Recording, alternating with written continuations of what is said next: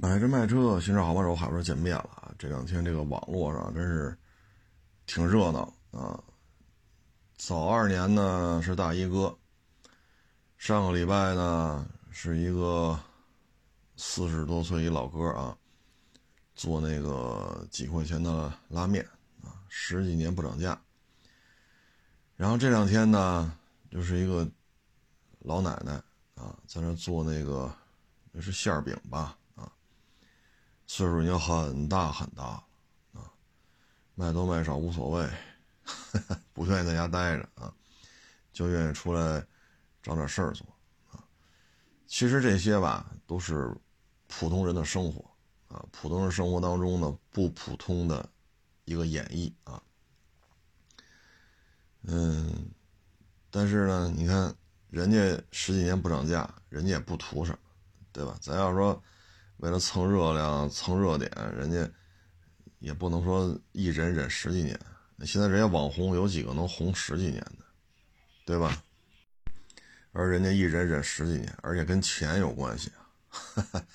你卖八块一碗也无所谓，对吧？三块、五块、七块、八块，卖几块钱都行啊。但是人家就是不涨价。你包括这个这么大岁数老奶奶啊，烙这个饼。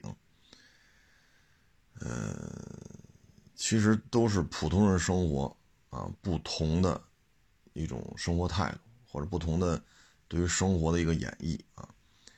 但是你看看这个啊，尤其是那拉面哥啊，上百人、几百人围着他，人家本来不图什么，结果呢又签经纪约吧，又签直播约吧，啊，又要开账户吧，这个那。真是说造福一方百姓的时候呢，没人来做了，啊，说能蹭点热量，沾点直播间的这个热度啊，是吧？这就全来了，啊，我在拉面哥这做直播，打赏的就多，啊，我在老奶奶烙饼这儿做直播，打赏的人也多。其实有多少人是造福一方啊？没有，啊，唉。昨天晚上吧，我看中央台的一个节目，啊，就是五年之前吧，还是五年之后，啊，他呢一七年的时候呢去额济纳旗采访了一个退休的一个乡长吧，是乡长是镇长，他呢在那当了一辈子地方官，退休之后吧，他们家孩子说走吧，上市里边住去吧，住楼房。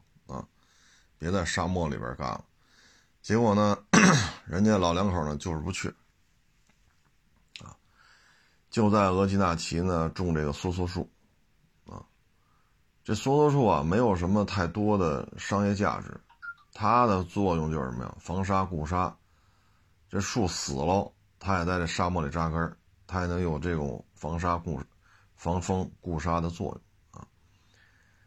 那会儿呢，我看那片子啊，一七年的时候，老两口呢骑一个幺二五摩托车，啊，一次能拉六桶水吧，六桶水好像是，带着他老伴儿，他老伴儿呢中风了，啊，但是呢依然陪着他，哎，慢慢慢还好了，然后吃什么呢？大米饭煮熟了，啊，往里倒点那个酱油啊，啊，热水啊。和了和了，不相当于泡饭吗？就种这个梭梭树，每天去好几趟，骑摩托车从这水源这打水，然后骑到沙漠里边给那梭梭树浇水。然后呢，一七年的事儿，二一年又去了，这时候已经说是从一千亩地啊到三四千亩地了，原来都是沙漠，这几千亩地都种上梭梭树。老人呢，腿脚多多少少有些不太利索。啊，毕竟这么大岁数，重体力劳动啊，沙漠里种树，唯一的变化呢，就硬件的变化，就是把一两轮摩托车改了一个四轮的，这样的话呢，后边带一货箱，一次可以拉四十多桶水，啊，四十多桶水呢，可以浇的梭梭树就更多，啊，更多的梭梭树能浇上水呢，哎，存活率就高，啊，然后一算账。啊，中央台记者来采访了，还那个白开水加加点酱油什么的泡那个大米饭吃，然后说这就就是省点钱嘛，啊，多干点活。这老爷子一算账呢，沙漠里种了这么多年梭梭树，自己搭进去八十多万，啊，八十多万。他要在额济纳旗，啊，他离阿拉善不远，他要在阿拉善买房八十多万，那这这这得买多大的房子？这个啊，因为。我们要去阿拉善，都是坐飞机飞到宁夏的那个银川，然后从银川坐车再去阿拉善啊。他那个要是去银川买房，八十多万也能买一个不错的房子啊。但是你看人家没有，还住那土坯房啊。奢侈一点的就是从两轮摩托车变成四轮的了，这样能多拉水。敞篷的啊，没有盆就是敞篷一个四轮的这么一个载具，也不大那小车。比面的感觉还小一点，也没有盆，也没有门啊。然后呢，他这老伴呢还陪着他呢，啊。我说，就现在这个直播文化呀，短视频文化呀，说传播一些一些社会的知识点呀，一些社会热点，我觉得是 OK 的，很好，很及时，很高效。因为现在都挺忙，没有人愿意花大量的时间去了解一件事情，更多是碎片化，所以短视频就符合碎片化的这个发展的一个需求啊。但是你看现在，你说人家，哎，来了都是奔着通过人家要挣钱的，来了都是通过人家要挣钱的。所以这个东西，哎，这性质都变了啊！你包括那大衣哥那也是，天天围着他，天天围着他，给村里边借钱借了百十来万都不还，还骂他；给村里投资修的路、修的学校、修的健身公园，还骂他。哎呀，就是从他们家勒出多少钱来都是正常的。然后要去直播，大衣哥不开门，把门踹了，把门踹开要进，啊，这就是现在这个网络社会的一个现状，啊，你包括我有时候在这个微博上不是发一些海外的二手车嘛，啊，什么尼日利亚的呀、荷兰的呀、啊英国的、德国的、日本的，呀，这底下人就就不干了，啊。那意思就是我干的这无用功，啊，然后这玩意儿不挣钱，你吃饱了撑的吧？这个那，我有时候觉得都特奇怪。你说我去搜的资料，耗费的是我的时间，我再去一个单词一个单词去翻译，我耗费的时间，我没耗费你的时间，对吧？再说我发的这些东西，也不是说什么违反公序良俗啊。是吧？伤天害理呀，违反国家的法律啊！我也没有这种意思，对吧？咱就是看看这车荷兰卖多少钱，这车德国卖多少，这车英国多少钱，这车在非洲卖多少钱，仅此而已。因为本身就是干二手车的，我愿意花些时间去研究一下，去看一看，啊，看看海外的这些二手车行对自己车都是怎么样一个展示了一个状态。然后捎带手也公布出来，让大家看一看。咱也没说眯着，是吧？藏着掖着，咱也公示出来，让大家看看。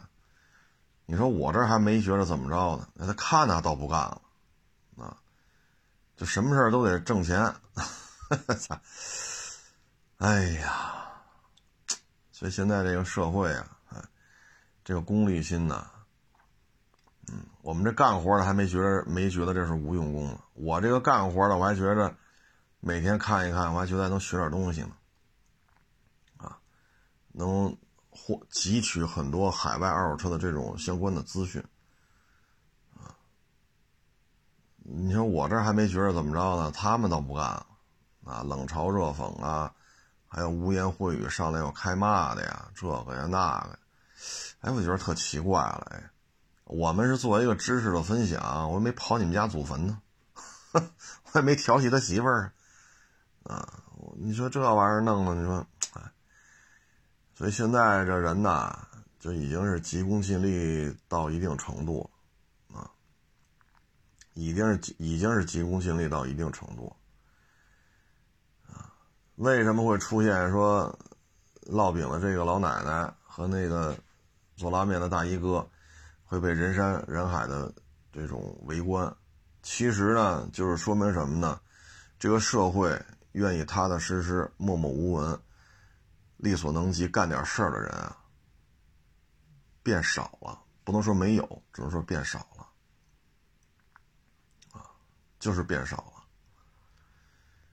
嗯，我忘了这这两天是哪天了。我看中央台一个报道，一八十五岁的一个院士，这个院士学什么的呢？学的是那个炸药 啊，专门研究各种炸药，迫击炮炮弹里边那炸药啊，榴弹炮、火箭炮这炸药，他是研究这个。他说：“当时啊，我们上上大学之后分配，当时导弹是最火的嘛，都去导弹专业。他说：‘我觉得不见得啊，我觉得火药是最基础的。你导弹你离不开火药吧？所以呢，我还是觉得研究火药。’他说：‘我年轻时就一个想法，这一辈子干一件事干明白了就算成功。我不跟你们一样，全疯抢了都要去导弹专业，我就干火药。结果这一干，干到八十五了。’”戏称自己八零后啊，然后中央台做报道嘛，他在南京工作单位在南京，啊，是一个火药的这么一个研究所，但是呢，这玩意儿不在南京市里边做实验呢，叮当叮当，这也不行啊。南京那么繁华，你不能天天跟这儿引爆啊。所以呢，他做实验的时候呢，都去大西北啊，荒漠。荒漠当中，荒漠戈壁当中圈一块地，没有没有危害性嘛？那气候就，是吧？夏天啊，冬天呀，哎呀，那也常年得坚持去啊。啊这炸药夏天什么反应？冬天什么反应？零上四十度什么反应？零下四十度什么反应？啊，就是反复做实验。在炸药方面，你看都都当上院士了，到今儿了。八十多了，戏称八零后，每年出差的里程还要超过十万公里，就是往返于南京到大西北，做完实验回来再调，调完了配方，再去大西北，然后再去炸，炸完了再回来再来调。你看这些人，我觉得现在其实是中国发展的一个根基，不是这些做直播的，啊，你做直播解决不了核动力航母的问题。你做直播也解决不了高铁怎么进一步提高车速的问题，我们需要直播，我们需要了解更多的事情，有用的、没用的，我们都需要了解。所以现在不有新的名词吗？就是没用的知识，我们又学习了不老少。啊，但是我们是有这种需求的，社会化、多元化资讯的汲取，我们是有这种需求的。但是当拉面哥。被几百人恨不得他们那村儿都给堵塞了，从来没村里还能塞车，现在塞车了啊！这个我只能说呀，愿意默默无闻啊干好一件事的人呀，在减少啊。这拉面哥和那八零后的老院士，其实他们有相似之处，都是在干一件事然后默默无闻干了干了好多年。啊包括那老奶奶也是，默默无闻的跟那烙饼，烙到这个岁数了，他比那八零后院士还大，岁数还要大，啊，所以这个，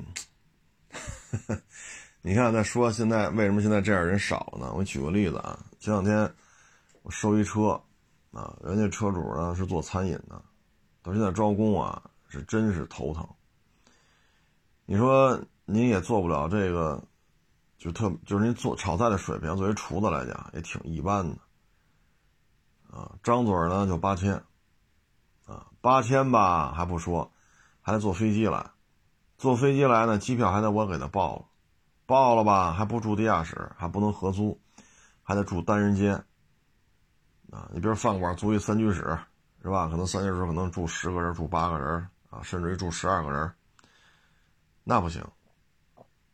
我得住单间啊，每每年往返机票还得你出。老板讲话，您会干点嘛呀？啊，您会干点嘛？你要来就给你报销一火车票，超过部分自理，来一张回去一张，就报这两张火车票，你还别给我弄什么商务舱、什么头等座，你拉倒吧，啊，你会你会干点啥？来了一试菜，很一般，啊，店里招牌菜你也不能做，你做出这味儿啊。然后呢，一有不满，立马辞职。说不得，啊，一说就不干，一说就辞职，啊，所以真是拿出点时间来，就跟这个厨子、大厨子、小厨子，你跟人大厨子学习学习，那不行，啊，下了班，我这得拍小视频去，啊，我得出去逛夜店去，啊，现在这种现象啊，真是很普遍。他投放到夜生活上的这种精力、时间，跟他上班时间啊，都快一比一了。啊，我这招工也是啊，你说我就招一个打杂的，开个门、关个门、沏个茶、倒个水、办个库单，要挪个车，啊，擦擦车，也就干点这杂活。有有有带薪这个海外团建吗？我说还带薪海外团建。我说我去海淀区请你吃个饭，也就到这份儿上啊，前提是还得您得干得好，您这个调皮捣蛋的这个那个的，我还请你去海淀区吃吃顿大餐，您就门口吃个盒饭得了。还有这个要求提供什么两居室的啊，带老婆孩子过来的。哎呀，我说您这来二手车行，您就是一打杂的呀，有你没你，我这买卖该怎么干怎么干，对吧？无非是桌子您来了可能天天给我擦，您不来我忙不过来，我可能三天或者一礼拜才擦一遍桌子，也就有点区别吧。你说没有你我还不会干了，对吧？但是现在这个年轻人这个心态啊，确实我们也是，为什么现在？不太愿意招着学徒了呀，就是我给你开工资，你跟我学，你啥也不会，对吧？啥也不会，霸道陆巡还分不清楚呢，我来教你，啊，气门仪怎么用，漆怎么点，啊，这些车型的特点，我一一九年吧，我这霸道啊，有四六、四零、二七，有手动有自动啊。我还跟当时那个小伙我说：“你赶紧啊，看看这些车都卖了，人提走了，就很难凑到一块儿了。这些车都摆在这儿，你看一眼，有中规进口的，有中东的，有国产的，有中规的。啊，雷克萨斯 GX 四六零是中规进口的，那霸道有一个是中规的，有一个是中东的，还有国产的。我说你看一眼，这都是霸道，你别管它挂凌志标、挂丰田标，甭管四缸、六缸、八缸。”你看一眼它的结构有什么不一样？人连看都不看，出去转一圈回来了。好家伙，我说这就是，我说去趟厕所吧，这是，看什么车？几分钟看完了，这么多霸道，我操！就弄得我们贱不兮兮的。你这车我们都卖了，不需要你来怎么怎么着，收也不是你收来的，卖也不是你卖了，验也不是你验的。苦口婆心跟你说，你去好好琢磨琢磨，不是所有的车行都有这种机会的。这么多车放在一块儿，连看都不看，宁可跟屋里看那些短视频那些笑话，哈哈哈哈哈哈。为什么冷啊？但是提待遇啊，提要求啊，好家伙，那嗓门高着呢。你说我作为一个老板来讲，我花钱雇了这样的小孩你说我这个得作何感受？有你没你，我这买卖都做了。我这好心好意给你开工资，我还教你挣钱的一个方法，还这个那个。所以呢，现在就是这种来钱快的，哎，这年轻人就愿意干啊。譬如说去拍拉面哥去，这一直播间一打赏，好家伙，做一场直播，对吧？多了不敢说吧，弄个千八百的啊，明天再来又挣千八百的。后天再来又弄个千八百的，我在这直播十天八天，我弄个万八，这不比上班强？其实脑海里想的都是这。您真明白这拉面怎么做吗？这什么样的面做成拉面口感是什么样的？您研究吗？谁需要？贱不贱？我他妈还研究拉面什么面出来什么口感？不扯淡吗？做直播挣多少钱？现在都其实说白了，我这人可能说话就是比较直白，其实就是这么个心理状态。你包括人那老奶奶跟那烙饼，这什么馅儿的？这馅儿怎么做成这样的？他用的什么面呀？他用的什么油啊？这在当地属于什么菜系呀？类似的这种做法，在其他地区又有。你要真下功夫去研究研究也行。啊，整天包括现在啊，你看很多这个，就有一些，我也不知道，我也不知道这些人是目的是什么，我就统称为营销号啊。一个倍儿年轻一小孩啊，或者倍儿年轻一小姑娘、小男孩小女孩啊，就在那说呀，说一些人生哲理呀，这个呀那个。我勒个去！我说就您这个，咋我说结婚了吗？我操，有小孩了吗？还这个什么孩子怎么教育？这这父母怎么教育孩子？孩子怎么孝敬父？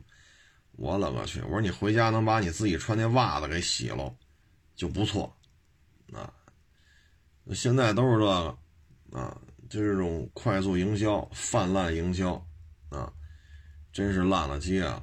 啊，所以就是一发现这种踏踏实实愿意干活的这样人，反而成为异类。你说这是不是中国社会的一个倒退？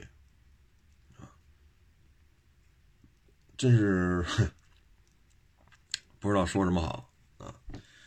所以你说现在招吧，就是一打杂的啊，您就是来打杂的。我给你钱，你替我干点活，我相当于拿钱买断你的时间，替我干些事儿。我花这笔钱，我能节省一点我的时间。其实就这么点事儿，没你我也能干，有你我也能干。他有时候这些年轻人啊，他想不明白，你知道吗？所以我觉得，唉，这这这说什么好呢？所以有时候你跟这些做实业的老板一块聊天吧，甭管来纯粹找我聊天的，找我买车的，找我卖车的啊，有时候一聊，就对于现在的年轻人，真是说不得，啊，说不得，说了就不干，老子不干了。有时候我一看，好家伙，还老子不干了。您爹您妈是富豪吗？我操！哎呀，您说，有时候我们也觉得颇为无奈啊，颇为无奈。前两天来我这一个是做，嗯，也算是做餐饮吧，啊，然后他那规模也挺大，手底下员工得好几十口子，啊，就来他这一小孩啊，然后就是。就问他，啊，就说您这个老迟到啊，对吧？您来这一个月，这试用期还没满呢，您看您准点到了几回呀？你怎么老迟到？少则二三十分钟，多则一两个钟头。您这试用期，您这一个月，哎呀，结果你才。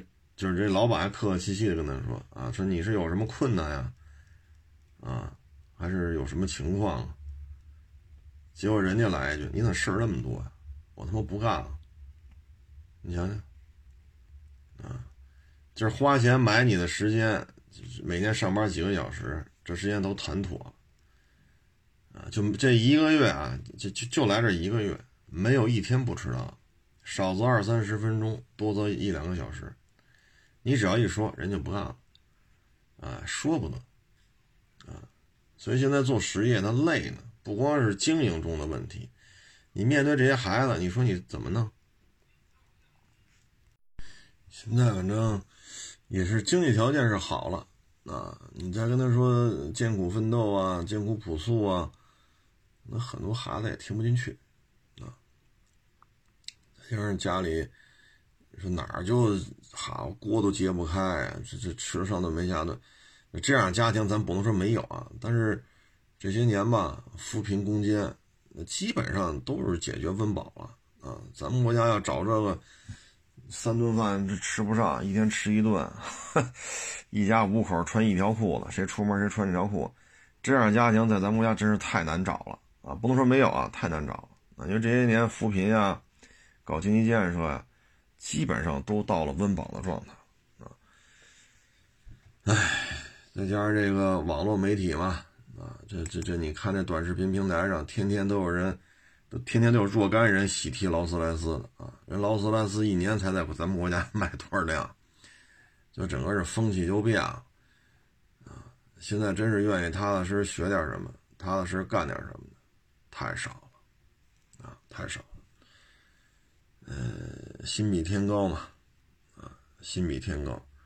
愿意说基层一点点干起来的少，啊，恨不得一出来就要出人头地，一出来就要做到金字塔的顶端啊，这样人太多，啊，嗯，你包括现在做这自媒体也也有这种感觉嘛，啊，嗯，找点什么有有有有这个，这叫什么啊？有关注度的话题。啊，天天拍，啊，呼啦啦，呼啦啦，啊，一下弄个几百万粉丝，然后就各种软广，啊，各种植入，啊，有时候我一看，好家伙，这一这出去一做直播，跟人车主聊，这个也接不上，那个也接不上，我操哎呀，然后呢，天天发朋友圈，啊，这有一商业活动，那儿一商业活动，好家伙。我有时候我都不好意思说，我说大兄弟，您抽空，您看看书，对吧？你研究研究车型历史，您别天天拍这种各种商业合作的短视频，然后去这个活动，去那个协会，去这个车友会啊，然后做各种每天还做直播，这个那，哎呀，有时候觉得，现在年轻人可能很享受这种生活。啊车明白不明白的不重要，重要的我有名儿，呃，车明白不明白那是次要，我只要有了粉丝，我就能变现，啊，这就是现在的一个一个现状吧，啊，包括有了呢，做做做做做，哎，天天就说了，这二手车能买吗？那二手车能买吗？我勒个去！我说这真是，嗨，我说但凡要盯上你了。就以您这水平，新车的性能啊、品牌啊，您这说的都不是太利索，你还倒腾二手车，这要哪天吃上你了，你可怎么办呢？吃上你了，这可就够你喝一壶的。所以你在这种情况之下，这个所传递出来的这些、这些、这些感受，这些这个那个。所以就就就会影响到啊！现在我们去招工的时候，就是这种感觉，啊，呃，要那待遇啊，恨不得感觉是挺级别挺高的一干部，干什么呀？啥也不会，啊，停个车都停不正，啊，漆膜仪也不会使，啊，汉兰达和霸道也分不清楚，啊，但你感觉提那待遇啊，比我都高。我都享受不到这待遇。现在就是缺乏一些这种说愿意踏踏实实干点什么啊，说这一辈子干明白一件事就行。现在感觉缺乏这些。你要说缺乏也不合适啊，就是我这辈子能当一网红就行，我这辈子能当个名人就行。这个这个劲头子还是挺那什么的啊，很明确。啊，他知道他要干什么，我要当网红，我要当名人啊！我这辈子干明白这一件事就齐了啊！所以就是实际你跟这些做实业的老板在沟通过程当中，对这些事情，你会有一个非常非常直观的一个感受。嗯，我再跟各位分享一个故事啊，这个片子呀，很多年前就看过，呃，但这片子我也建议大家再去重读一下啊。这个片子的名字呢叫《含泪活着》啊，这是一个上海的一个知青，叫丁尚彪。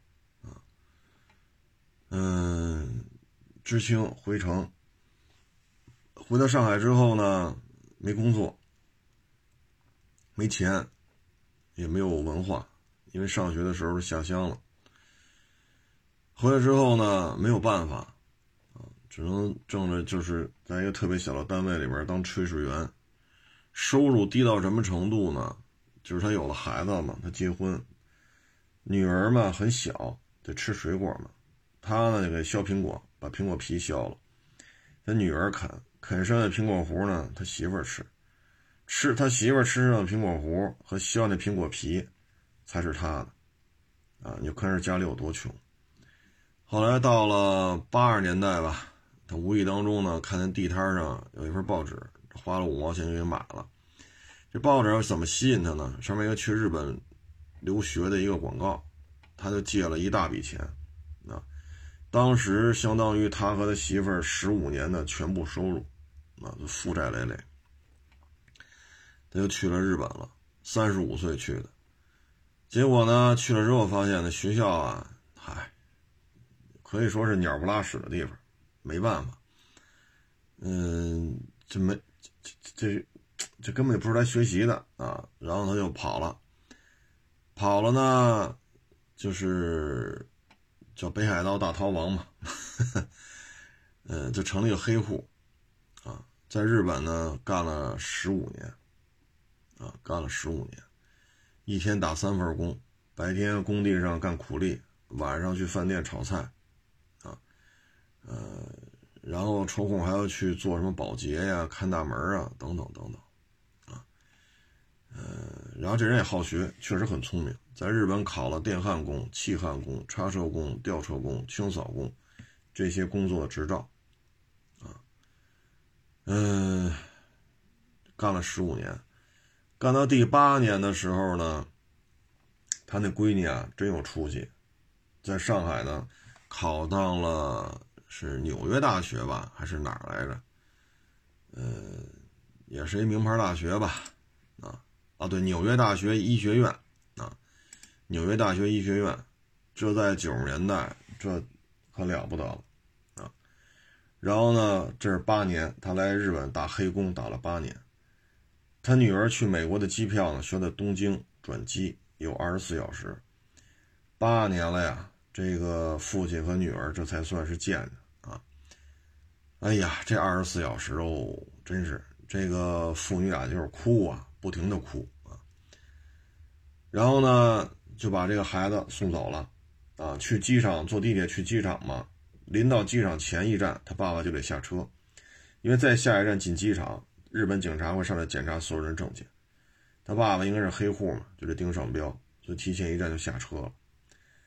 下车了呢，这个丁尚彪啊，丁老爷子就站在站台上就哭。他女儿呢，就坐在车里边看着看着他爸爸哭，啊，但是有什么说什么，人家这闺女真他妈有出息。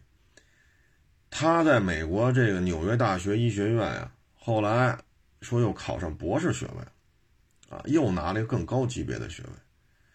然后呢，这丁尚彪呢说呢，我还得继续打工，没办法，在美国上学这个钱呢，因为他爱人在上海也是一个。很小的工厂里做工嘛，收入也很低。我还得在这干活，因为我的收入高。我要不在这挣钱，我闺女在纽约大学医学院，这学业可能也维持不下去。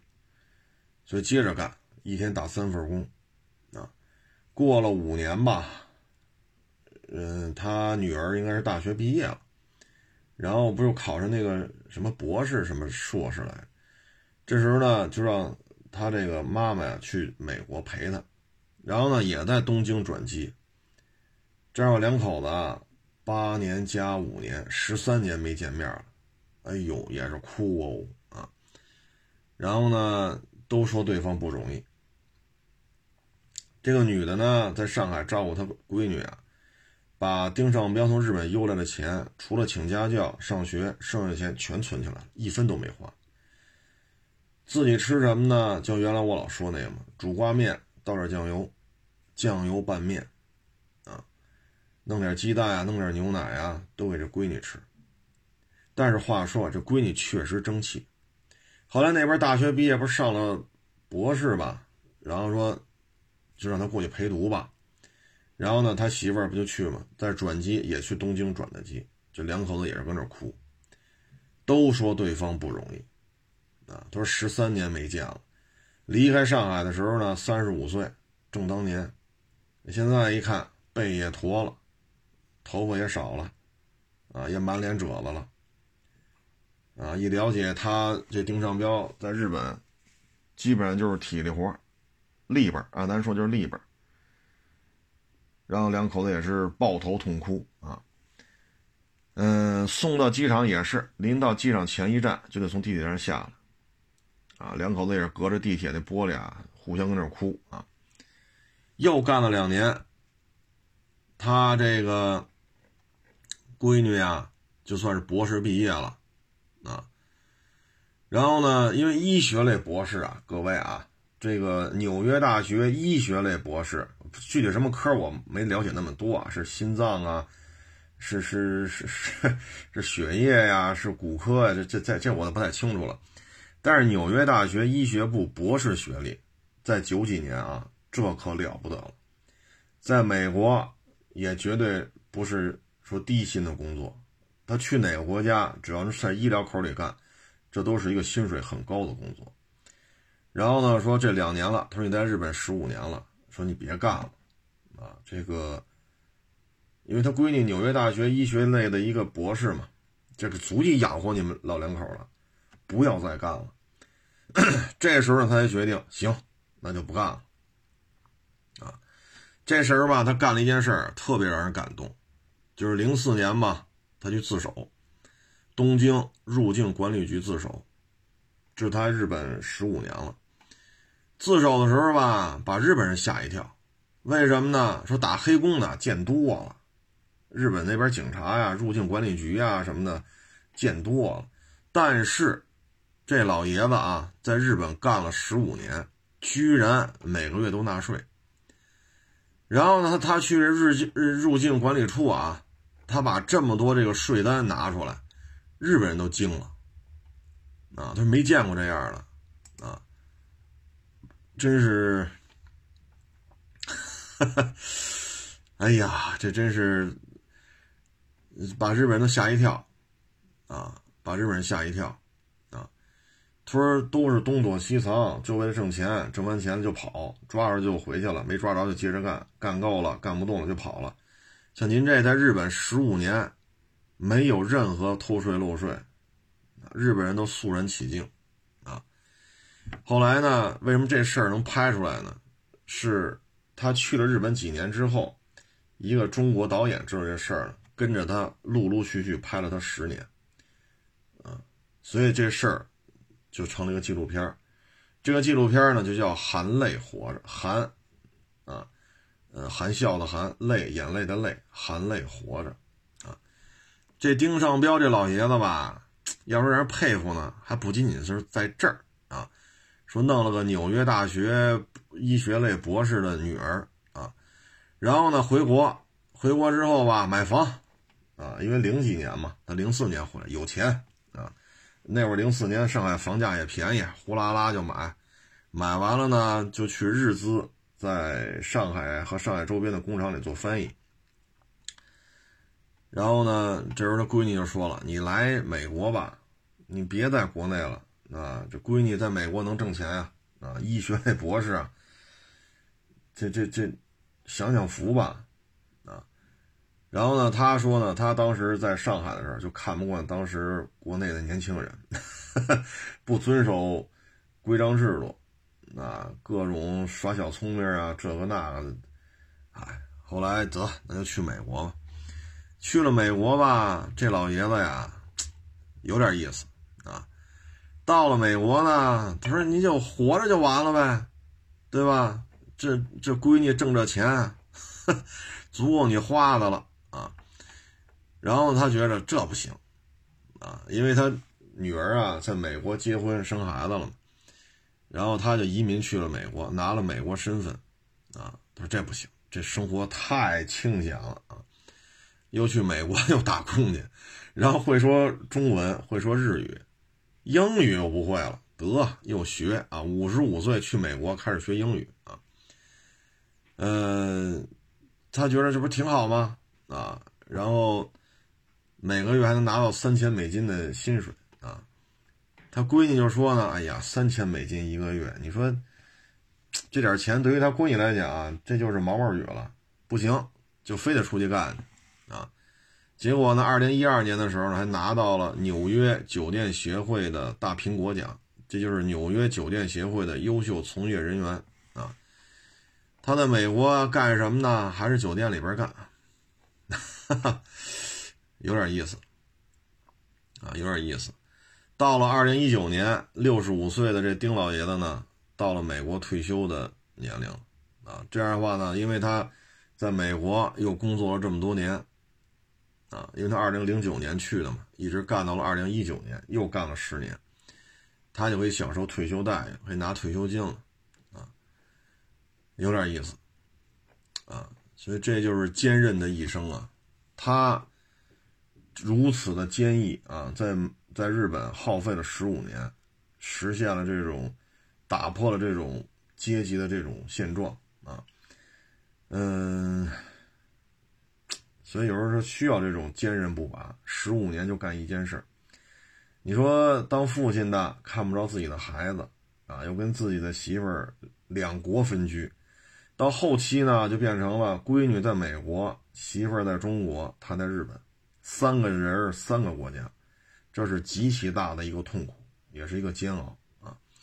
但是呢，你看最后确实闺女培养出来了，啊，确实培养出来了。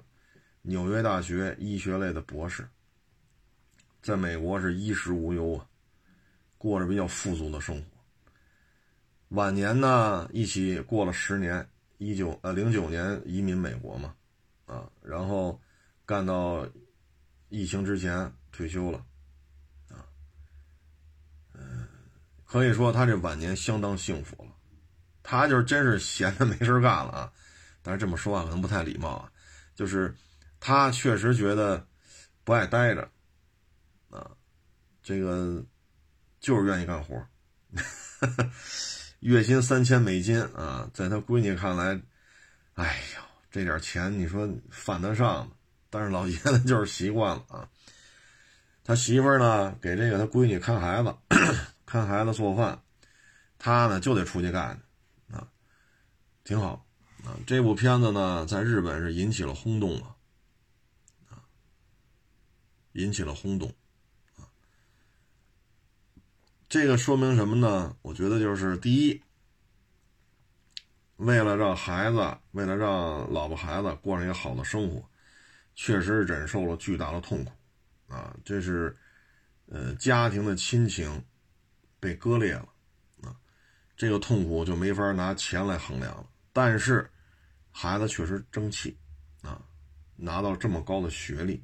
啊然后晚年是非常幸福，首先呢不缺钱儿，啊，再一个呢仨人感情非常好，啊，因为这是让孩子也好，丈夫也好，媳妇儿也好，清楚的感受到了，大家虽然说不能见面，多少年不能见面，但是心往一块儿想，劲儿往一块儿使，最终达成了一个大家都能乐于接受的一个结局。啊到现在这个相当于三代同堂了嘛，这个挺好，啊，这是真是十五年就干一件事儿，啊，有了一个很好的一个结局，啊，唉，可能啊，年轻啊，需要一些摔打，需要一些锤炼，啊，嗯，但是呢，如果说二十多岁还不明白。啊，还我也一门心思做一件事啊，我就要做网红啊，我就要做明星啊。对，您这想法对，您这辈子就想做名人啊。但是，当你到三十多岁，蓦然回首，发现这时间虚度了，你再往回找吧。我一脑袋毛担保，时间不能倒流啊，时间不能倒流。包括咱们之前也聊过，一个小伙子来找我了。啊，名校毕业，汽车专业，汽车相关专业，就在四 S 店里边混，混了五六年，啊他来找我，我说你挣这么低的薪水，这么牛的学校，你就没有什么想法吗？现在说也得也快三十了，四 S 店是真混不下去了，因为车市不景气嘛。我有时候我就特别不能理解，我说你二十多岁，我说你要不你卖车去，你也不至于挣这三四千块钱吧？我说在车市里边这么高的学历，汽车相关专业，这么年轻，北京户口，一大小伙子，一个月挣三四千，我这是不可能的呀！我说你，我说以你这个知识储备，你要去卖车呢，或者说这些年你要去机修车间呢？所以这就是一晃就过去了，钱儿没挣着，知识也没学着。名儿呢？所谓的名人网红，你也没你也没这想法，啥都没得到，得到的就是自己快三十了。一说也在车市当中摸爬滚打五六年了，那也是能收车不行，能卖车不行，能修车不行，那你能干点什么呢？名校汽车相关专业，哎，所以。不能说浑浑噩噩的，啊，这真的是不能浑浑噩噩的，你否则的话，你这太可惜了，啊，太可惜了，哎，就这就是确实是，哎呀，你让我们说什么好啊？嗯，我们只能说，反正人只能活这一辈子。嗯，不去拼，不去学，不去努力，那你就是你看家里有钱没钱呗？家里有钱就养着你呗，对吧？所以这就是家富不过三代。如果有这个拼搏精神，愿意打拼，那家贫也不过三代。你比如刚才说这丁尚彪，啊，丁老爷子，你看人家，人家这辈子就是咸鱼翻身。从一个给孩子买个苹果，皮把皮儿削了，小他小那小孩吃这苹果，苹果核给他媳妇儿吃，吃剩下苹果核和这苹果皮归他吃，就穷到这种程度。你再看现在，一月退休金拿着，啊，拿了美国身份，啊，他闺女呢？你要是说零四年，我想想啊，他要是零四年。博士毕业，这一换十七年过去了，那他女儿差不多也得三十大四十了。要按照医疗圈里啊，博士三十大四十，纽约大学的话，那在咱这边也得是系主任了，啊，系主任了，就这这这个收入那就高了去了，啊，那真是高了去。在国内啊，如果他女儿在国内干，这也是七位数的收入，啊。那在美国干的收入肯定更高，啊，因为美国当医生，尤其是这么高学历的，这一年几十万美金轻轻松松啊，啊，所以人呢就活这一辈子，太虚无缥缈的东西啊少干，啊少干。这今儿一拉面哥，好家伙，您直播十天挣个八千啊，明儿老奶奶。烙饼九十多了，您再去拍半个月做直播，你又捞个八千一万的。你觉得这一个月，你看没有？拉面哥挣个八千一万的，老奶奶烙饼挣个八千，你看我这又出了名了，又有粉丝，我又挣了钱，这才是我想要的生活。哎呀，就以我这么多年啊，最早的是玩论坛，现在论坛基本上就销声匿迹了。后来呢是玩博客，现在博客也销声匿迹了，啊，包括原来一五年花钱请我做主持人做直播，那个平台现在也也不行了，所以你这个社交媒体的这种变化、新老更替是非常快的。曾经就有这个在腾讯微博一百多万粉丝。啊，也是做这车的，哎呦喂，这心疼哦！啊，然后微博微博做不起来，啊，短视频短视频做不起来，公众号公众号做的也一般。哎呀，老说我当年我这我那我那我这，哎，所以啊，我就是提醒提醒这些说，你看我做半个月拉面哥挣八千一万的直播打赏，再做半个月老奶奶烙饼八千一万，你看粉丝涨了吧，钱到位了吧，名儿出了吧，轻轻松松。每个每天做俩钟头直播，你看没有？齐了，这才是我要的生活。我得劝一句啊，就是各位主播们，这这生活确实轻松。你这么说，我也觉得挺轻松的，比我干活轻省。这个第一，它不是社会发展的核心的动力。第二，社交媒体平台的变化不可能养你一辈子，它这变化周期。短则一两年，多则七八年。这里边现在熬的比较长的，可能一个就是微信，一个就是微博，剩下的都是你方唱罢我登场，后浪推前浪，前浪死在沙滩上。你没有一技之长啊，没有一技之长，你能干什么呀？就满世界再找去，这是一拉面哥，这烙饼奶奶，你再找去。那个包饺子的姐姐，是吧？那再来个做馄饨的大爷，啊，包子、饺子、馄饨、烙饼、拉面，这个东西，唉，反正这也就是一个社会性话题了。包括来我这小孩也是，我也要当网红，啊，你有这么多手机，我也要有。我说您呐，您先把这漆膜仪先整明白，成吧？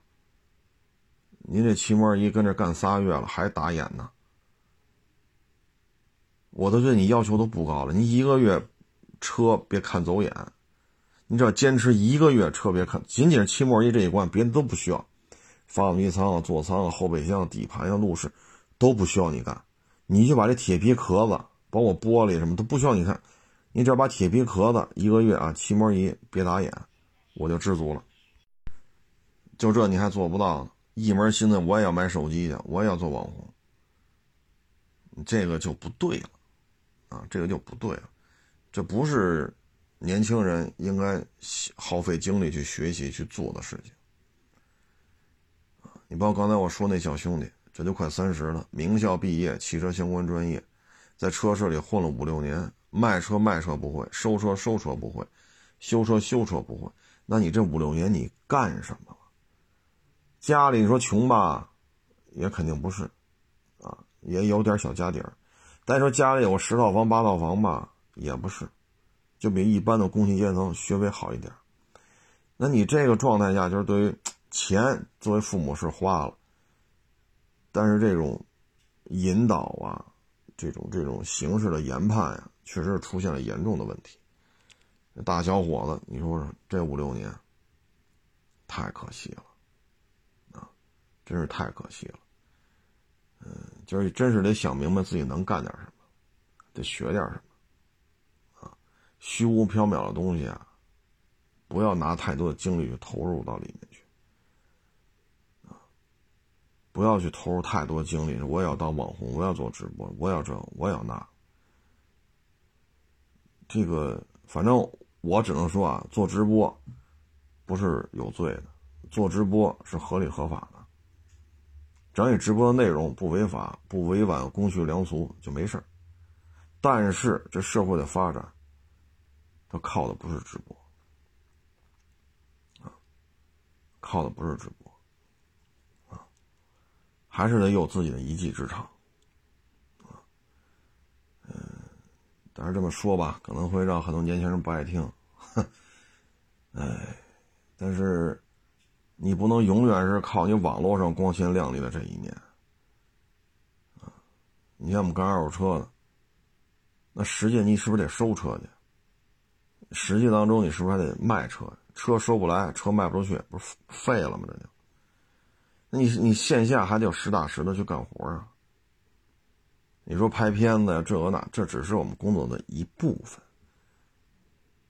当然了，有些做二手自媒体的只负责这一部分，剩下事不管，这样人确实也不少，但实际上车行的经营你也得操心呢，啊，那这些活怎么干？结果你像我这招来小孩就不愿意干，就愿意做那光鲜亮丽的事我说你这不扯淡呢吗？你仨月了，七门一这关你都过不去，你说你就要当网红，好呼啦啦呼啦啦，你给你弄一千万粉丝都跑你店里来买车来，你自己连七门一这关都过不去，你说你不是扯犊子吗？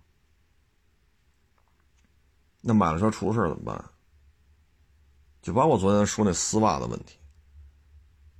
人家明白了，我操，你家这车行就这，就这水平，成嘞，我就吃上你了，啊，我就吃上你了，所以这个东西啊，反正现在咱们这儿，我觉得还是多应该播放一些这种默默无闻的这些付出的人，包括刚才说那八零后那院士，啊，包括那额济纳旗那个老乡长是老镇长来着。自己掏腰包掏了八十多万，白米饭，啊，酱油、白开水一泡，老两口每天还，你看现在弄了三四千亩地了，愣把沙漠变成了梭梭梭梭树遍布的这种小树林了，防沙固沙，我觉得是应该播放一些这种东西，啊，这个。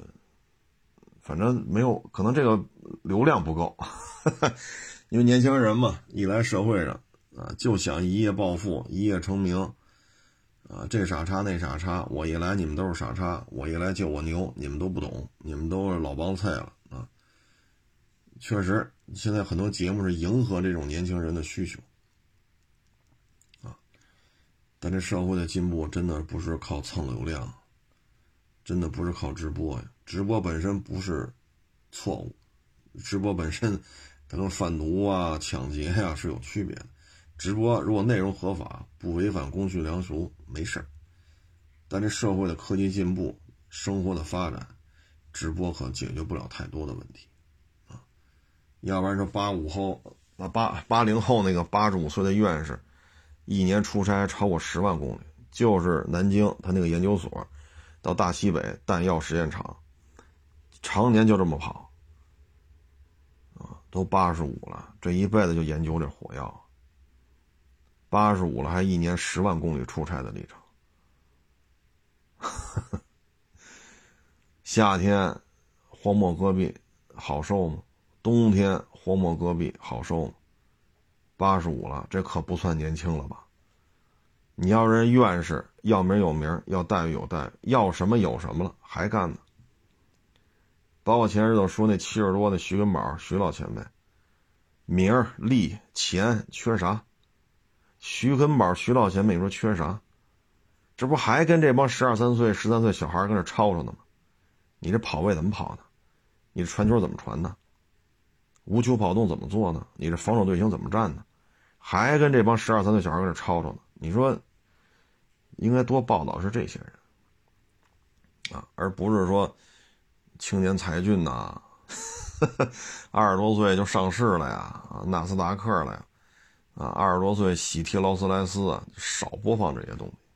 社会的进步不是靠这些，啊，太虚无缥缈了，啊，当然了，丁尚彪丁老爷子这个，唉，还好吧，我们只能说还好，闺女是真争气。媳妇儿也好，他也好，闺女啊，真是，要么在俩国家，要么仨人在仨国家，还真是心往一块想，劲儿往一块使，最终的结局非常好。不见得去提不不提倡这么去学啊，这这这，这这这是个案，但是这种精神是值得我们去借鉴啊。行了，这一期也没怎么说车啊，又是跑题大会啊。成了，谢谢大家支持，谢谢大家捧场，欢迎关注我新浪微博“海阔试车手”微账号“海阔试车”。